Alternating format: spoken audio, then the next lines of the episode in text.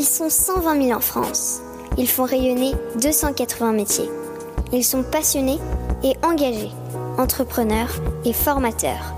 Ils aiment la tradition et soutiennent l'innovation. Ils valorisent nos territoires et défendent le fait à la main. Ils sont artisans d'art et ont des métiers d'avenir.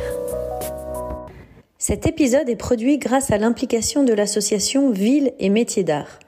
Ce réseau regroupe environ 600 communes qui s'engagent entre autres à favoriser l'installation de professionnels des métiers d'art dans la ville, organiser des actions de communication et de sensibilisation, développer le tourisme culturel et accompagner les actions de formation. Bonjour à toutes et à tous, vous qui êtes passionnés d'artisanat d'art. Je suis Odoguet et vous écoutez le podcast Voix de Artisans d'avenir. Avec Philippe Azé, nous avons créé Artisans d'avenir qui accompagne les artisans d'art et futurs artisans dans la construction de leurs projets, de l'orientation au développement de leur entreprise.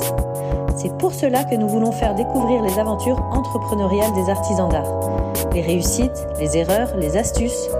Et dans les épisodes Point de vue, les experts viennent également apporter leurs conseils. Artisans d'avenir est également très présent sur les réseaux sociaux, alors suivez-nous sur Instagram, Facebook et LinkedIn. Et depuis peu, nous avons sorti le livre Profession artisan d'art que vous pouvez retrouver dans toutes les librairies et sur notre site internet. C'est un sculpteur que nous rencontrons aujourd'hui. Vous allez découvrir Cédric Aignon et la vie d'un artiste populaire, dont la mission est de rendre l'art accessible à tous.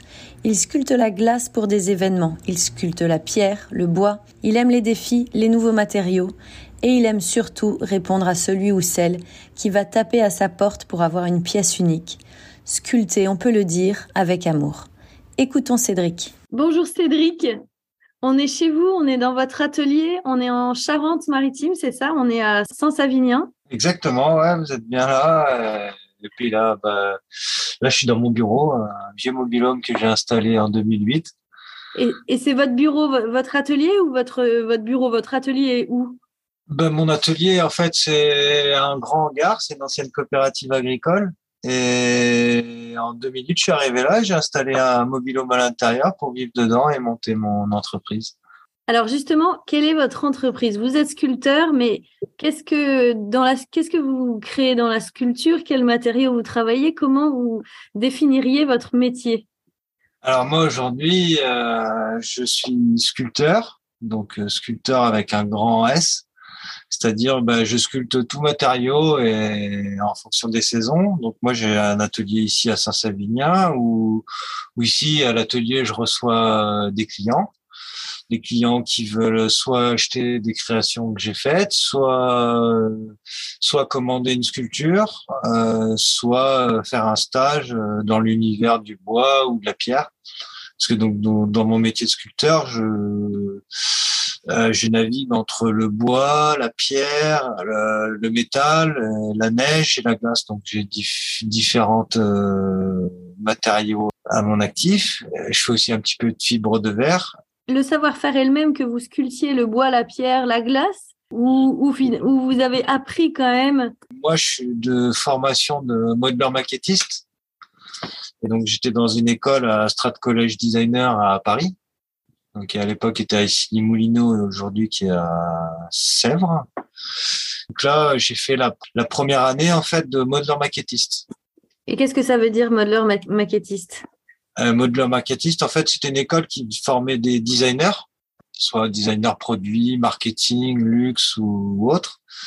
Et euh, donc ces designers-là, ils font des dessins, ils font un projet et ensuite ils donnent leur projet à un maquettiste celui qui va réaliser le volume. Prenez une voiture, ben, il y a un designer, il fait un dessin, une recherche, et il file des recherches à un maquettiste. Donc à la, à la base, à l'époque, qui était traditionnel, et aujourd'hui, ben, c'est beaucoup dirigé vers le numérique.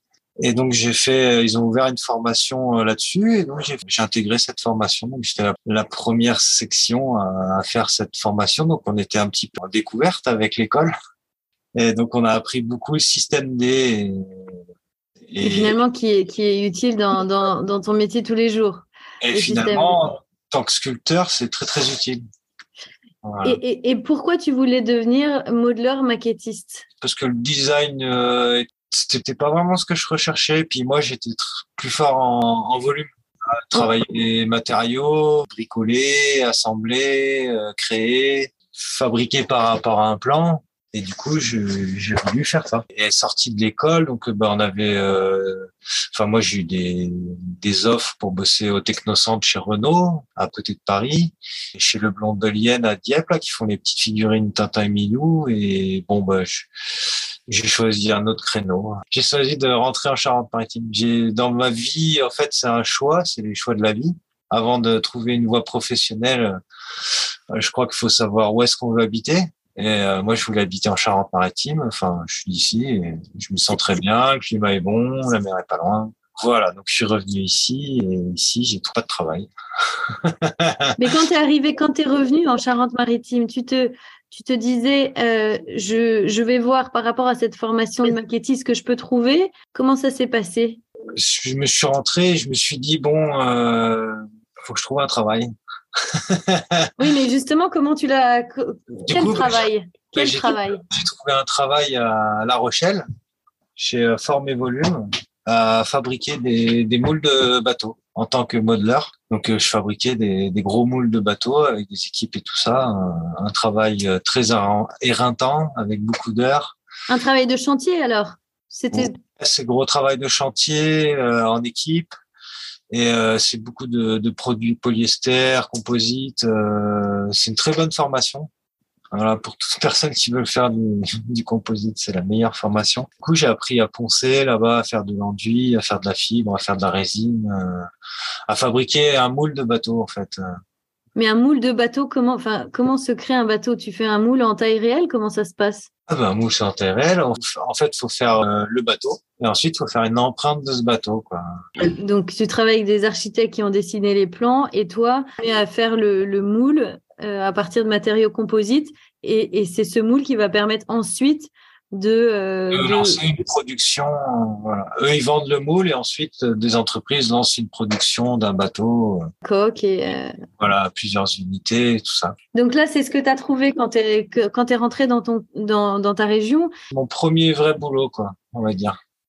Qu'est-ce que en, et qu'est-ce que tu en as tiré comme, comme enseignement? Est-ce que tu est-ce que as aimé? Qu'est-ce que ça t'a donné envie de poursuivre? Comment? Je crois que c'est un très très bon enseignement, c'est euh, la fabrication de moules de bateau. On apprend à, à poncer, à bien poncer, à créer une forme par rapport à un plan, euh, à créer quelque chose par rapport à une demande, jusqu'à une finition extrême parce qu'on est au poly euh, miroir. Euh, on travaille sur des gels côtes noirs, on finit sur un noir euh, miroir en fait, hein, comme l'écran de votre euh, écran de téléphone quand il est éteint. Et du coup tout ça on l'a jusqu'au ponçage quoi. Donc c'est quand on arrive au bout, c'est qu'on apprend beaucoup de techniques, un travail en équipe aussi, et on apprend aussi à, à apprendre sur soi parce qu'on travaille beaucoup beaucoup beaucoup et c'est très physique beaucoup de ponçage, beaucoup de mastic, d'enduit, de lissage, de prise de mesure, de, de petits congés, de petits trucs. Enfin, pour, Et puis euh, en grand volume, donc ça doit pas être si facile de, de poncer euh, des, des, des, masses énormes.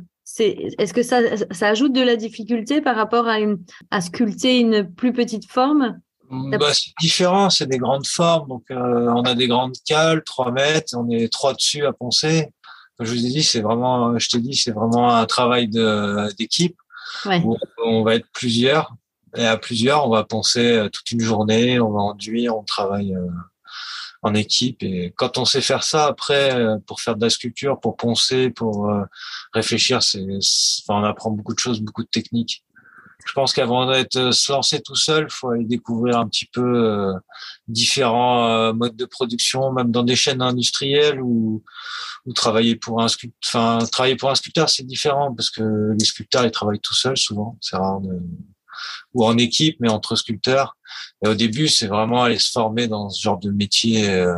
enfin, ceux qui veulent devenir sculpteurs, je pense que c'est c'est des bonnes formations, quoi aller bosser six mois dans une boîte où on fabrique euh, une pièce un peu, enfin une grosse pièce, grosse pièce un peu ou des petites pièces un peu techniques tout ça, mais voir comment comment, ça tourne l'entreprise quoi.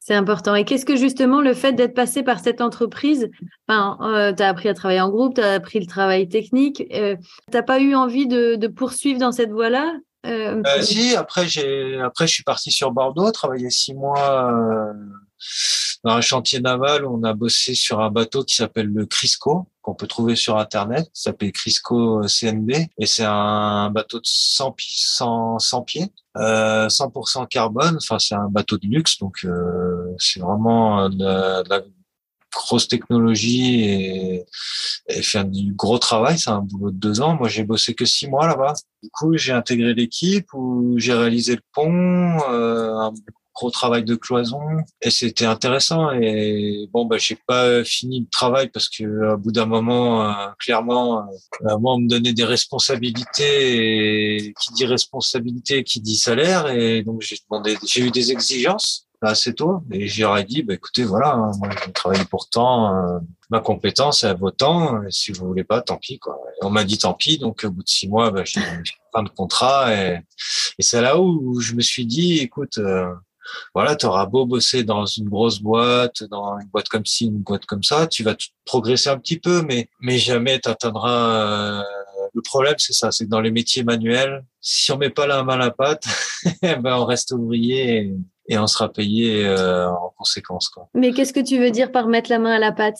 Bah, c'est-à-dire que bah faut monter son entreprise pour. Euh... Ah oui, si tu si tu crées pas ton entreprise, tu veux dire tu tu plafonneras euh, en restant ouvrier, c'est ça que tu veux dire? Ouais, moi c'est un truc que j'ai trouvé grand dommage, c'est que bah dans beaucoup de métiers, euh, bah, on peut devenir cadre euh, ou tout ça, mais dans le métier manuel, quand on veut rester manuel, je crois qu'au niveau des entreprises, c'est très compliqué d'avoir augmentation de salaire, augmentation de poste. Sinon, après, il faut changer de voie, il faut devenir chef d'atelier. Ouais. Voilà, mais c'est d'autres, c'est pas le même métier, c'est un autre métier, quoi. C'est intéressant. Et donc, c'est à ce moment-là que tu t'es dit euh, que tu as compris, en fait, le fonctionnement de, des entreprises et que tu t'es dit, toi, tu veux continuer à rester dans, la, dans le métier manuel, mais tu veux, euh, tu veux euh, avoir une ambition qui t'est plus personnelle. Ouais, c'est ça, c'est me dire que bah bon, à l'époque on était payé 8,50 euros de l'heure. Ça va faire bizarre à tout le monde ça parce que c'est il y a longtemps. Le SMIC quoi. Euh, le SMIC de l'époque. C'était un SMIC de l'époque. Bah, tant qu'à pas, pas gagné grand chose, euh, autant faire ce qu'on aime quoi et pour soi. Enfin, on le fait pour les autres, mais on le fait pour soi. Et, et du mm. coup, la structure, c'est vraiment un métier qui qui me plaît quoi. Et puis étudiant euh, j'avais fait deux trois sculptures et j'avais mis ça dans un, un petit magasin euh, marocain à Issy-les-Moulineaux. Et du coup ils me vendaient euh, quelques petites sculptures.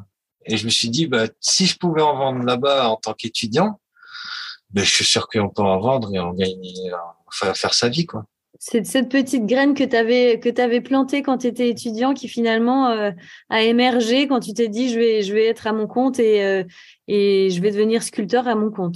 Ouais, c'est ça quoi. Et ensuite bah, le process, il est assez simple hein. c'est euh, bon bah d'abord faut trouver un lieu. Donc on trouve un atelier, un hangar.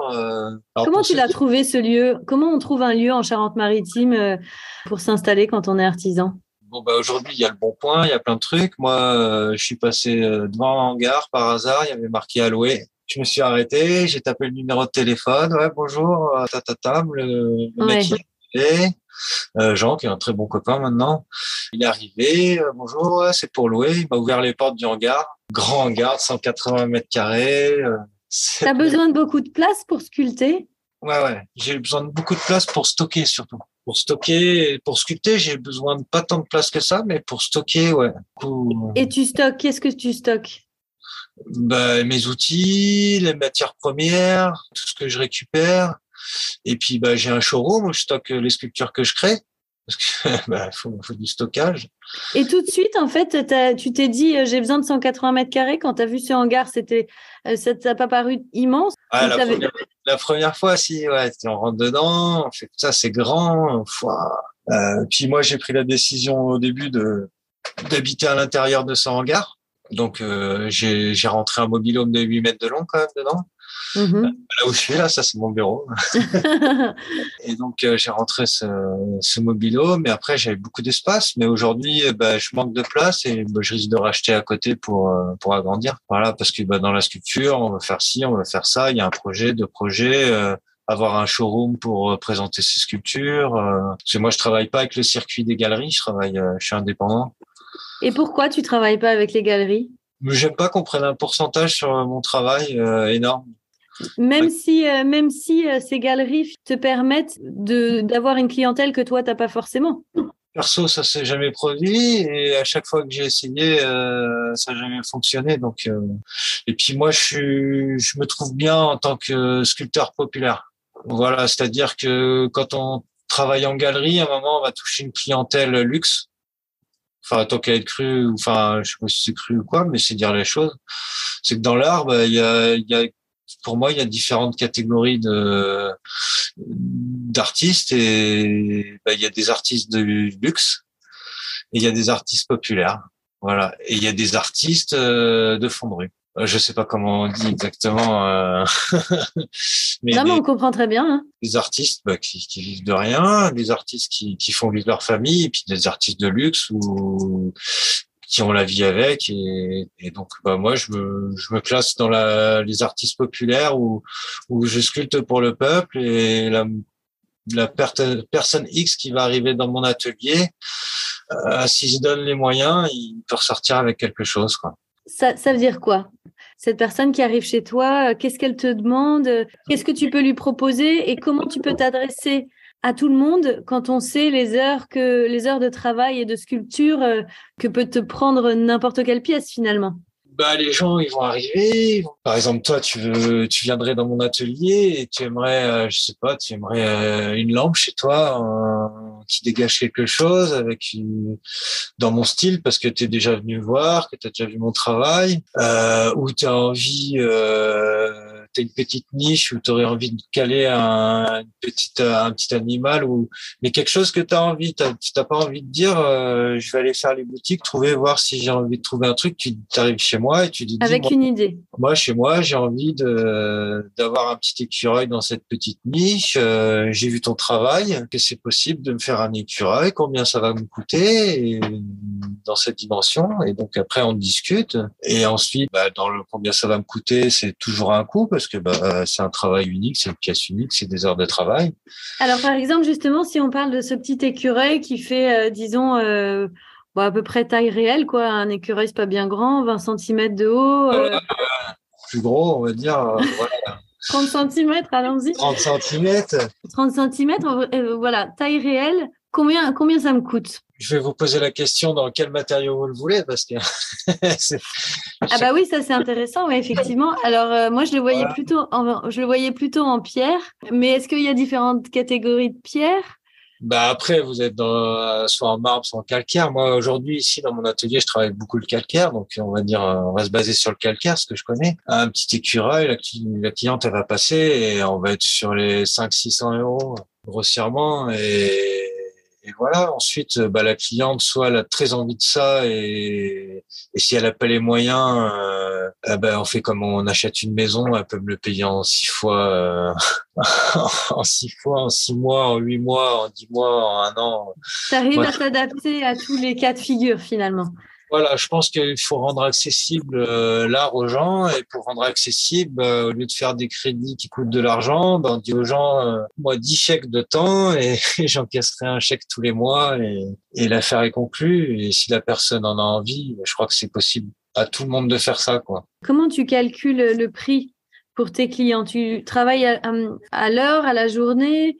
Est-ce que le les matériaux coûtent cher? Euh, bah, je vais travailler, donc je vais inclure le, le, prix du matériau et ensuite je vais compter environ euh, 250 euros par jour. Donc un écureuil, euh, si je m'y colle bien en deux jours, c'est fait. Donc euh, bah, vous avez 500 euros plus le prix de la matière qui coûte euh, la matière on va être à 30-40 euros. Donc euh, donc j'étais un peu je suis à peu près dans les clous entre 5 et 600 euros. Et ensuite euh, bah, en général je vais tabler le plus haut on va dire à 600 euros. Et une fois que j'ai fait mon truc si je vois que je l'ai fait en deux petites journées ou deux grosses journées bah, je vais plutôt rester à 600 ou descendre un peu pour être le plus honnête possible. Voilà. Et à, deux, à 250 euros euh, tu arrives à avoir suffisamment de projets dans l'année pour euh, avoir un revenu qui permette de faire vivre ta famille? Après, je suis pas à 250 euros tout le temps. ah, Quand même. Il y a des variantes. Donc ça, ça c'est pour une commande. Si vous venez à l'atelier, vous me commandez une pièce, vous êtes sur ce tarif-là. Après, dans la vie du sculpteur, dans, la, dans notre vie, ben, il y a comme dans, dans la vie de, de, tout commerçant et je pense de toute personne euh, qui travaille à son compte, il y a des bons coups et des mauvais coups. voilà, donc après dans la dans la sculpture, ben, ça c'est au, au, meilleur, enfin c'est pas au meilleur des cas, ça c'est on va dire que c'est essayer d'arriver à cette moyenne là quoi, de, de dire j'ai un chantier et il faut que j'atteigne ça et pas moins. Après, ben, il y a des chantiers qu'on va, par exemple, des démonstrations sculptures sur une journée, on va déplacer pour 100, 100, 175 euros dans la journée, mais on passe un bon moment, on nous donne de la pierre, on sculpte devant les gens, on fait de la pub, on peut essayer de vendre. Ça reste des journées honnêtes. Puis après, il y a des journées où on va travailler euh, dur. L'hiver, il y a des prestations de sculpture sur glace où bah, les marges sont plus grandes et, et là, euh, là, là, c'est vraiment du gros gagne-pain où on va gagner. Euh, euh, on peut gagner jusqu'à 900 euros par jour. Et comment tu fais tes tarifs? Est-ce que c'est eux qui te proposent un prix? Comment ça se passe? la, glace, euh, c'est un autre milieu, c'est autre chose encore, c'est un autre matériau. Entre guillemets, hein, c'est euh, élitiste, c'est-à-dire qu'on n'est pas nombreux. Ouais. Donc, si vous tapez sculpture sur glace, vous allez vite tomber sur moi ou sur des collègues. On se connaît tous. Et sur sur tout mon secteur, en fait, il n'y a pas grand monde. Euh, en sculpture sur glace. Euh, donc je me suis basé sur des tarifs euh, un petit peu au-dessus de la moyenne par rapport à ce qui se fait en fait. Euh, la sculpture sur pierre et tout ce qui est sculpture populaire que je vends pour les gens, c'est par rapport à, à ce que moi personnellement j'estime euh, que je pourrais mettre dans une sculpture si moi je devais m'acheter une sculpture que là, c'est différent. Je travaille avec des communes, je travaille avec des grosses entreprises, euh, et il y a un tarif qui est déjà mis en place quelque part. Et du coup, quand je vends mes prestations, il y a de la logistique, il y a, enfin, il y a beaucoup de travail. Et, derrière, c'est un savoir-faire aussi, et mm. matériel qui coûte très cher. Quoi.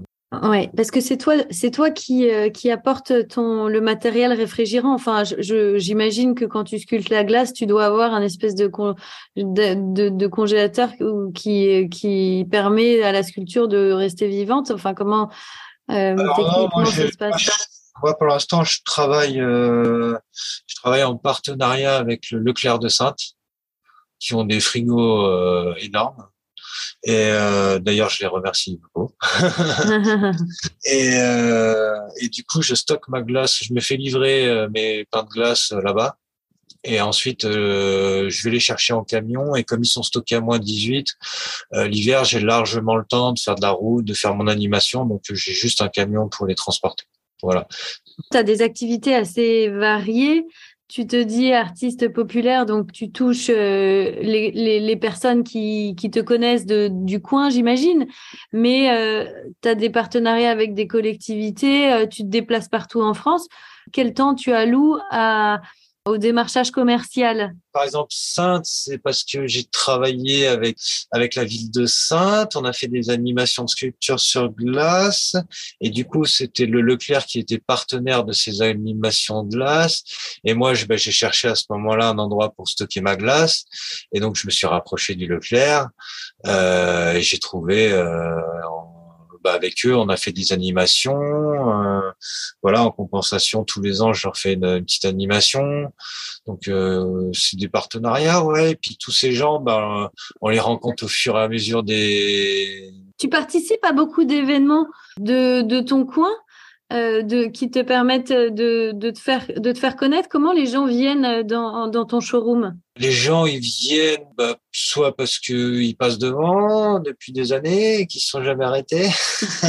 Il y en a pas beaucoup, c'est ça? Il y en a beaucoup, ouais. Non, non je dis pas beaucoup. Si, si, non, c'est Il y en a beaucoup. c'est en bord de route, c'est un lieu assez passager. Euh, donc, j'ai pas mal de monde qui s'arrête. Et puis, euh, et puis, bah, j'ai fait le pari sur une petite ville, euh, Saint-Savinien. Donc, euh, l'endroit euh, dans un choix de vie, en fait, il faut savoir où est-ce qu'on va habiter. Quoi. Et du coup, bah, j'ai trouvé cette petite ville vraiment, vraiment jolie. Et, et, en fait, quand je suis arrivé, il y a eu un maire, ça a changé de maire. Du coup, on était sur une ville plutôt dirigée agricole. Et là, on est passé sur une ville dirigée tourisme. Voilà. Donc moi, je suis dans une ville qui vient d'avoir, qui, qui, a le label Ville et métiers d'art. village d'artistes, label Pierre et Eau, label. Donc en fait, il a été à la chasse au label, grosso modo. Et donc le tourisme se développe beaucoup. Ouais.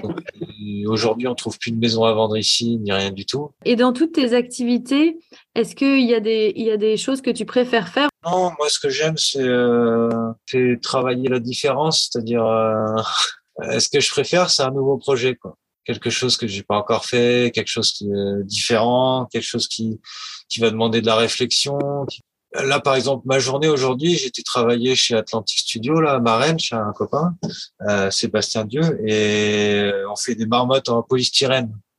Donc du coup, c'est un nouveau, enfin c'est pas un nouveau matériau, mais c'est un matériau. Ça fait très longtemps que j'avais pas travaillé. Et du coup, bah il y a une réflexion comment on va assembler, comment on va coller, comment on va tailler, comment on va. Et en fait, dans mon métier, ce que je préfère, c'est le comment. Ouais. Je sais pas si vous suivez, mais c'est comment on va faire. Voilà. Ça, Ouais. C'est ce que je préfère dans mon métier. Oui, parce qu'à chaque fois que tu travailles un nouveau matériau, effectivement, euh, tu vas pas employer ni, ni, les mêmes outils, ni les mêmes. Euh... Chaque matériau il a des formes différentes, euh, et puis les outils sont différents, ça se travaille différemment. Euh, voilà, et puis même dans des projets où on a une sculpture et on se dit tiens mais ça je vais le faire comment? Voilà, et je crois que dans la sculpture c'est se dire comment je vais le faire? Il y a qu'est-ce que je vais faire, voilà, mais c'est comment je vais le faire? Parce qu'une fois ouais. qu'on a trouvé ce qu'on veut faire, ce qui est intéressant aussi, mais c'est pas spécialement ma partie préférée, vu que j'adore travailler avec des clients qui viennent directement à me demander euh, je veux ça. Et moi, c'est comment je vais comment je vais le réaliser. Voilà, c'est la partie du travail qui t'intéresse. Quelle matière on va utiliser, quels outils on va utiliser, le process. Euh, calculer les devis pour euh, les matériaux et essayer d'estimer le temps. Alors ça, c'est vraiment difficile. Mais... Est-ce que, est-ce que tes estimations en général sont proches de euh, ce qui se passe en réalité? Euh, bah, Des fois oui, des fois non. est-ce qu'il y a plus de fois oui que plus de fois non? Non, c'est une moyenne, on va dire. À peu près, tu ouais, te trouves. C'est une moyenne.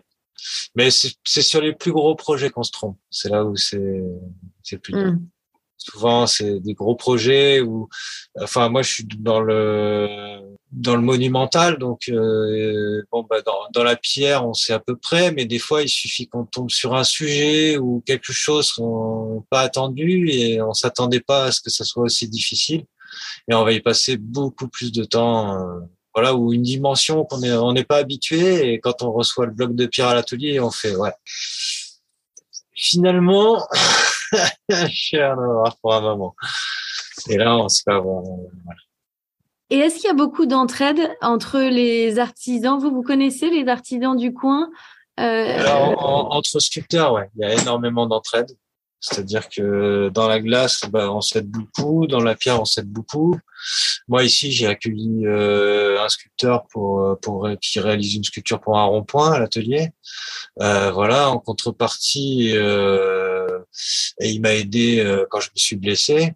Voilà, donc on s'est bien arrangé. Puis on fait beaucoup d'événements euh, dans la glace, dans la pierre, dans le bois, dans la neige, où on va travailler, euh, où on est tous réunis, on va travailler tous au même endroit. Oui, vous vous considérez plutôt comme des partenaires que comme des concurrents. Il y a du travail pour tout le monde. Il y a du travail pour tout le monde. On est, on est tous partenaires. Après, faut, euh, bah, on a plus ou moins d'affinité avec certains, hein, comme dans la vie, voilà je crois que même à la fin, c'est plus du partenariat, on finit par euh, c'est de l'amitié, quoi.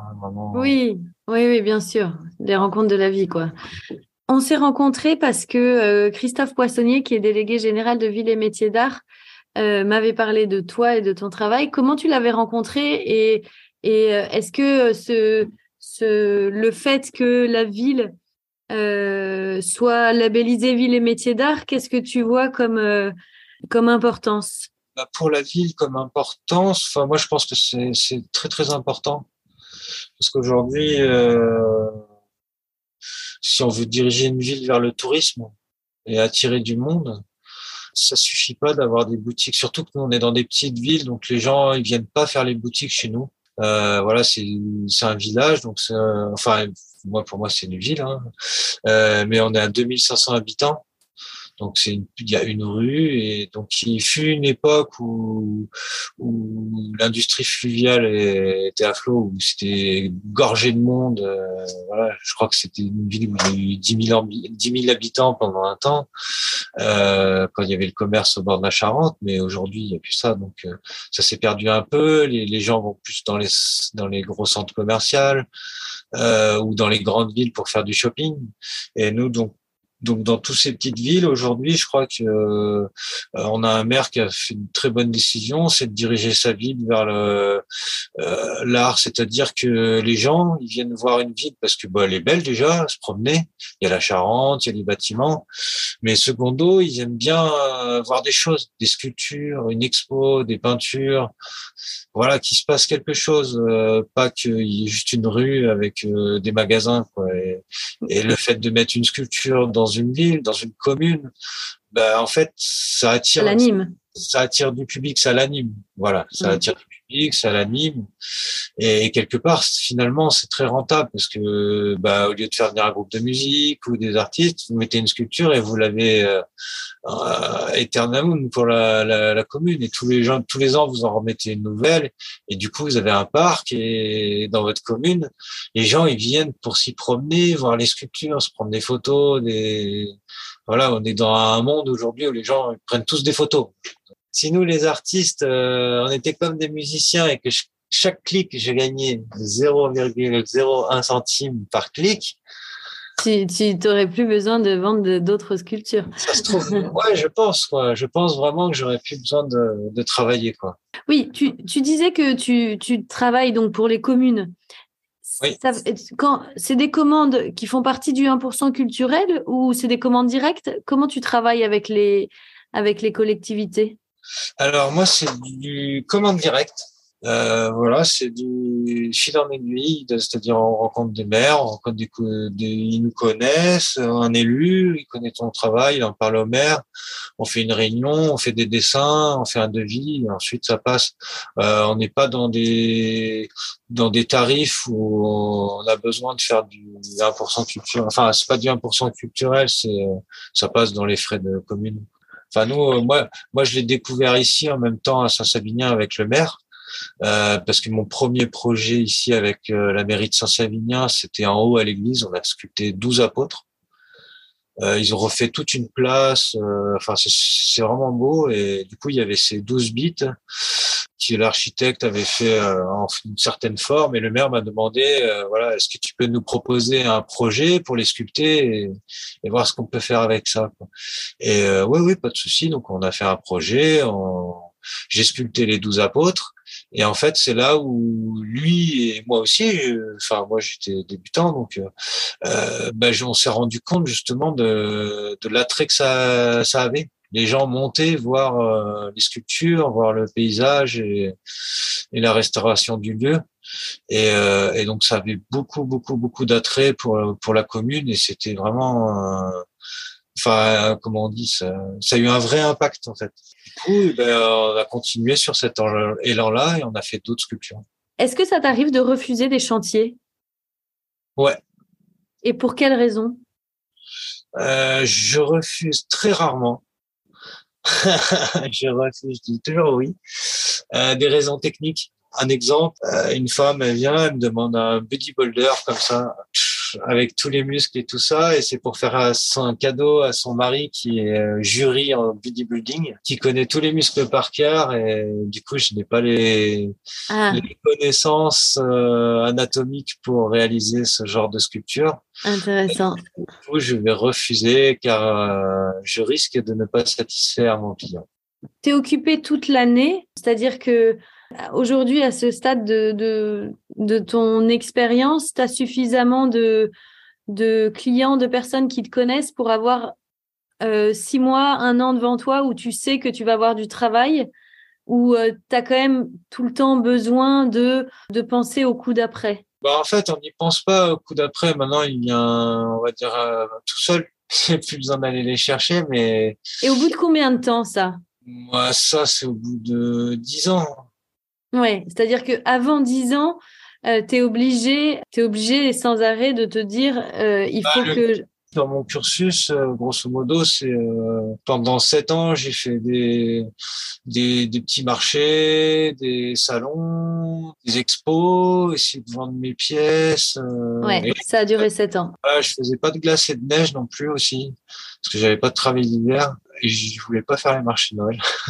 Aujourd'hui, je le fais, mais avec la glace, mais parce que je oui, c'est différent. Est-ce que tu projettes la suite de, de, ton art ou de ton entreprise en te disant euh, j'aimerais bien aller à tel endroit euh, ou alors tu te laisses un peu porter par les projets qui viennent à toi Non, moi je suis du genre à me laisser porter. Apprécier le quotidien de ton métier sans, sans imaginer forcément la suite. Après, si, j'imagine une suite. Enfin, moi, j'ai des, j'ai des projets. Après, c'est, euh, c'est des, des gros projets qui demandent des, des fonds et ce que j'ai pas.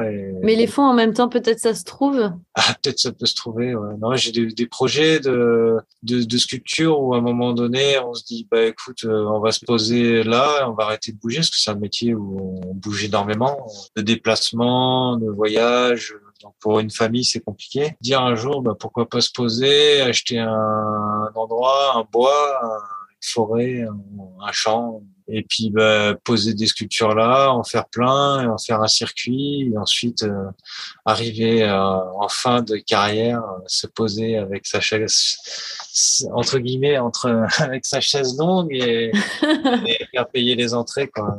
Est-ce qu'il y a d'autres choses que dont on n'a pas parlé que qui serait intéressante à faire partager euh... Pour ceux qui veulent faire de la, la, de la sculpture, euh, dans, se diriger vers mon métier, moi je vais vous donner un conseil, un gros conseil. Il faut se ménager. Et un corps, un dos, un, des genoux, des bras, vous en avez qu'un. Donc, il faut pas hésiter à investir dans du matériel de levage, réfléchir à comment on va déplacer, comment on va se positionner, parce que les positions de travail sont déjà difficiles. Euh, moi, ça fait 15 ans que je fais ce métier et je veux vous hmm. dire que ça casse. Donc pour les, les jeunes euh, casse-cou comme j'étais à l'époque, bah, c'est un gros conseil, c'est-à-dire que n'hésitez pas à acheter un transpalette, un gerbeur, au lieu de se dire ouais, je vais faire comme ça, deux planches de skate et puis c'est bon. Ouais. Euh, non. Euh, non vous allez me dire, ouais, mais ça coûte cher. Bah, certes, peut-être, mais ça va être les premiers outils qu'il va falloir acheter. Ouais. Voilà, c'est, c'est vraiment le gros conseil que je vais donner. Après, c'est un mode de vie, c'est, c'est une aventure et bah, chacun va la vivre différemment. Donc voilà, c'est une aventure, c'est à découvrir. Voilà, c'est, et surtout, ménager votre corps et, et, vous durerez plus longtemps dans ce métier-là. Écoute, merci mille fois Cédric parce que c'était très intéressant.